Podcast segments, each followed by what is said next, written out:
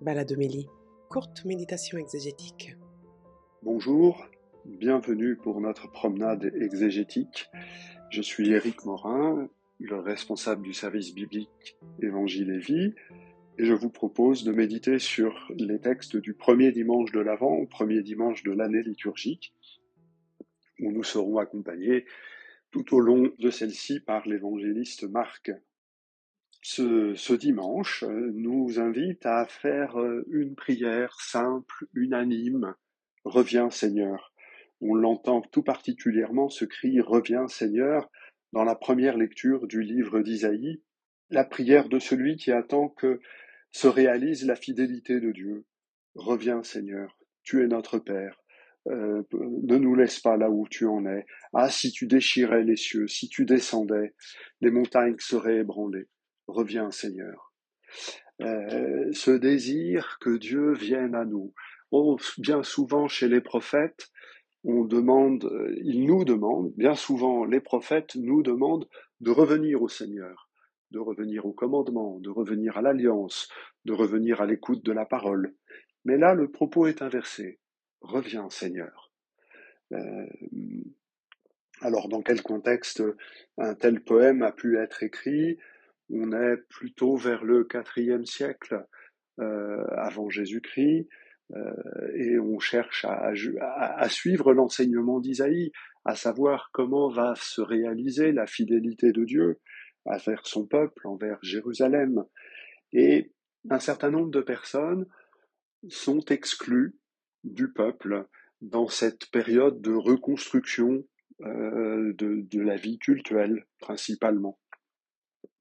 Ces personnes sont exclues parce que sûrement y a-t-il quelques manques dans leur arbre généalogique pour pouvoir euh, attester pleinement, entièrement de euh, leur appartenance à la lignée d'Abraham. Hein, une phrase juste au-dessus de celle du poème que nous lisons ce dimanche, c'est Abraham ne nous reconnaît pas. Euh, voilà, on n'est pas pleinement reconnu, pleinement fils d'Abraham. Et donc c'est dans euh, ces, ces, hommes et ces femmes auxquels on dénie le droit à l'alliance, ce sont eux qui euh, vont avoir l'audace d'avoir une telle simplicité de prière. Dans le même contexte, il peut y avoir aussi euh, des Lévites à qui on ne reconnaît plus le droit au sacerdoce pour des, réunions, pour des raisons généalogiques, encore une fois. Et donc euh, ces, groupes d'hommes de, de, foi et d'espérance rejetés savent que maintenant, si c'est pas Dieu qui intervient, rien ne leur permettra de continuer à vivre l'alliance. La phrase Ah, si tu déchirais les cieux et si tu descendais résonne à nos oreilles d'une manière toute particulière, puisque euh, même si c'est pas ce que nous célébrons ce jour-là, euh, il y a dans l'Évangile, au moment du baptême de Jésus, l'annonce que les cieux, se sont déchirés. L'annonce que les cieux se sont déchirés. Euh, on disait à l'époque, et dès cette époque-là, dès le IVe siècle, que les cieux étaient fermés, que Dieu ne parlait plus, que la prophétie était éteinte, et qu'il restait pour écouter à la parole de Dieu la méditation des prophètes et de la Torah. Quand euh, les évangélistes nous racontent que le ciel s'est déchiré, c'est pour dire que une autre étape a été franchie, une autre dimension de l'alliance a été euh, installée. En Jésus, Dieu nous parle. Euh, le baptême de Jésus est la réponse à la prière. L'avènement de Jésus à son baptême est la réponse que Dieu adresse à la prière de son peuple. Les cieux se déchirent et en Jésus, Dieu parle.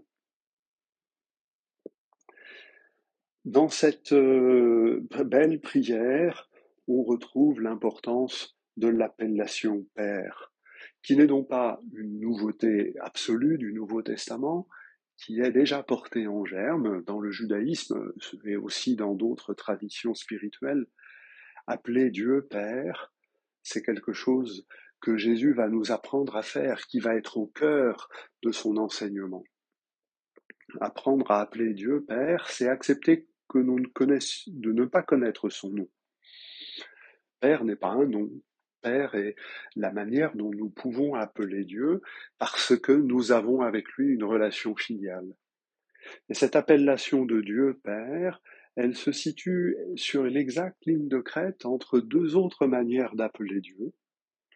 Soit on l'appelle le grand horloger qui euh, calcule toutes les combinaisons possibles d'engendrement d'événements jusqu'à comprendre les grains de sable qui viennent gripper la machine. Il faut donc connaître la loi par laquelle fonctionne le mécanisme et s'assujettir à la loi. Et puis sinon, il y a hasard, dont on ne sait rien, dont on ne comprend rien. Entre les deux, il y a la possibilité de l'appeler Père, non pas de le connaître, mais de savoir que si nous sommes là, c'est parce qu'il souhaite que nous soyons sous son regard. Ah, si tu t'échirais les cieux, et si tu descendais, Personne n'invoque ton nom, que nous puissions simplement t'appeler Père. Cette très belle prière du livre d'Isaïe, nous pouvons euh, d'une certaine façon la prolonger avec la prière d'action de grâce qui vient ouvrir la première lettre aux Corinthiens et qui nous est donnée en deuxième lecture. Euh, on a eu pour le dimanche euh, du 29e dimanche, on a eu l'occasion de réfléchir déjà sur l'importance des prières d'action de grâce qui viennent d'ouvrir les lettres de Paul. Euh, Paul commence ses lettres en rendant grâce, en remerciant Dieu pour son lecteur. Accueillons ça comme un témoignage. Et là, il rend grâce pour toutes les richesses, celles de la parole et celles de la connaissance, qui habite son lecteur. La suite de la lettre va montrer que Paul va parfois euh, réagir contre la manière avec laquelle les Corinthiens s'approprient la connaissance, s'approprient la parole.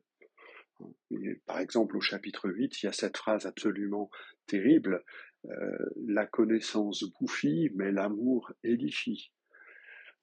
Les Corinthiens sont un peu fiers de leur connaissance.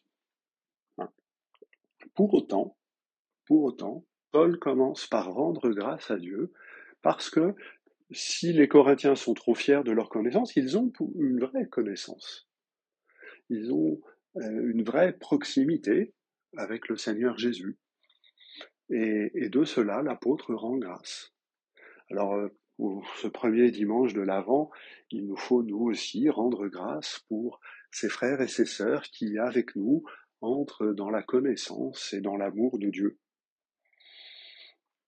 Cette connaissance, c'est euh, par là que se réalise la fidélité de Dieu à son dessein. Il nous permet de le connaître, de vivre une intimité avec lui, d'être protégé par lui. Le mot connaître dans l'Ancien Testament est un mot qui désigne les, les relations d'intimité entre les conjoints, mais qui désigne aussi la relation de protection entre le suzerain et son vassal. Avec cette possibilité de connaître Dieu, dans, la première aux Corinthiens, il y a cette phrase Nous avons les pensées du Christ, hein, au chapitre 2, verset 16 avec euh, cette connaissance et cette richesse de la parole qui nous est donnée, rien ne nous manque. Hein. ainsi, aucun don de grâce ne nous manque. Rien ne nous manque de ce que Dieu veut nous donner pour tenir dans l'attente de son retour. Rien ne nous manque. Euh, soyons conscients de cela. La fidélité de Dieu nous a donné tout ce dont nous avons besoin pour tenir dans l'attente de son retour. Alors pour pouvoir témoigner de Jésus, c'est comme ça que le, texte le dit, car le témoignage rendu au Christ s'est établi fermement parmi vous. Littéralement, c'est le témoignage du Christ. Alors, Effectivement, l'apôtre a rendu le témoignage du Christ en annonçant l'évangile et celui-ci a pu s'établir fermement. Mais le témoignage du Christ est aussi le témoignage que le Christ prononce devant le Père pour chacun de nous. Lui, le juge des vivants et des morts, celui qui reviendra dans la gloire, et, le temps de l'avant nous aide à réveiller cette conscience de l'attente du retour du Christ, lui qui reviendra pour juger toutes choses, a pris le temps de témoigner en notre faveur. Par sa venue dans la chair, par sa mort et sa résurrection, il témoigne en notre faveur, nous sommes ses frères et sœurs. Imaginez que dans un procès, aujourd'hui, le juge quitte le siège du tribunal et vienne à la barre pour témoigner. Ça ferait scandale. Eh bien, c'est ce paradoxe-là que Paul nous offre aujourd'hui. Rien ne nous manque parce que celui qui vient nous juger pour nous permettre d'entrer chacun à notre place dans le règne a commencé par témoigner pour nous, nous sommes ses frères et ses sœurs. Alors puisque nous avons tout, puisque rien ne nous manque, euh, puisque nous sommes habités par cette prière du Reviens Seigneur, nous pouvons entrer dans ce que euh, l'Évangile nous demande de faire et d'être, c'était rentrer dans la veille. Veiller donc. La parabole que Jésus raconte dans cet Évangile de Marc ressemble, ou en tout cas est l'abrégé le plus bref possible de la parabole des talents, à moins que la parabole des talents ne soit l'extension de cette parabole-là, peu importe. En tout cas, nous avons cet impératif veillez. Veillez, soyez dans l'attente, il y a quelque chose de bien plus grand que nous attendons. Ce cri revient, Seigneur, que nous avons entendu dans la première lecture, nous pouvons, le, nous pouvons et nous devons encore le faire nôtre, même si rien ne nous manque. Et c'est ça le, le, paradoxe de la vie chrétienne dans lequel nous met ce, euh, ce premier dimanche de l'Avent. Il nous faut être des veilleurs dans l'attente et confesser que rien ne nous manque pour attendre cet impératif veiller qui conclut euh, l'évangile selon saint Marc, c'est le dernier enseignement de Jésus avant l'entrée dans euh, le récit de la passion et des apparitions du ressuscité. Ce, ce, dernier impératif fait écho au premier impératif de l'évangile selon saint Marc, convertissez-vous. Se convertir, c'est-à-dire se retourner. Se retourner pour justement veiller du bon côté, si les veilleurs qui sont sur les murailles de la ville regardent vers l'intérieur de la ville, ils ne peuvent pas voir l'ennemi euh, dont ils doivent avertir la présence. Il nous faut nous tourner du bon côté, vers l'Orient, vers le côté euh, où le soleil se lève, vers le côté où le Seigneur viendra, pour que nous puissions témoigner, attester euh, de cette espérance et pouvoir dire, quand il vient, le voilà. Le fait qu'il y ait des veilleurs, c'est le signe qu'il y a quelque chose à attendre. Et Jésus a rassemblé notre communauté, nos communautés, a rassemblé l'Église et l'a posée en ce monde pour qu'elle soit le signe qu'il y a quelque chose à attendre. Nous avons tout pour cela, rien ne nous manque et nous devons, par notre prière, par nos célébrations, par notre sens de la justice et de la charité, être le signe qu'il y a quelque chose à attendre, un royaume qui vient. Pour avoir tout ce dont nous avons besoin, euh, Jésus termine en disant que vous ne savez pas quand vient euh, le maître de maison, le soir à minuit, au chant du coq ou le matin, c'est toute la nuit qui est décrite, toute la nuit de la passion, le soir du dernier repas et des abandons, euh, le chant du coq de la trahison, le matin de l'arrestation. Euh, c'est une phrase que seul Marc rapporte, et pour nous faire bien comprendre que le récit de la passion de Jésus nous est donné pour que nous sachions que dans notre veille, parfois longue et difficile, le Seigneur Jésus est présent, rien ne nous manque pour pouvoir faire notre cette prière. Reviens, Seigneur.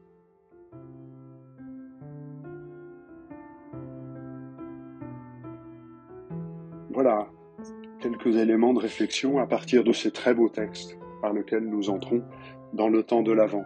Je vous souhaite un bel Avant, euh, une bonne semaine et un bon dimanche. À bientôt.